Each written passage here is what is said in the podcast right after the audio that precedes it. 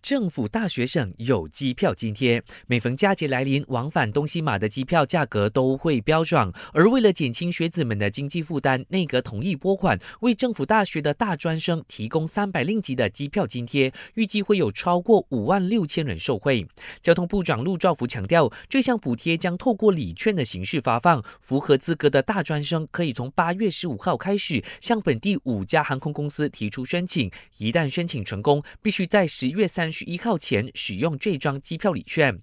另一边厢，早已胎死腹中的龙兴高铁计划有望浴火重生。不过，这项计划如今将由私人界承包整个工程和营运，政府不会承担任何成本。高铁机构已经广发信息，征集国内外私人企业提交概念计划书。陆兆福表示，龙兴高铁计划是向所有的企业开放的，没有限制某些特定企业。目前已经有多家企业表示对这个计划有兴趣。印度北部连日暴雨成灾，引发洪水和山体滑坡，造成至少七十二人死亡。当中，喜马斜邦的灾情是最严重的，多地单在一个周末就下了一整个月的雨量。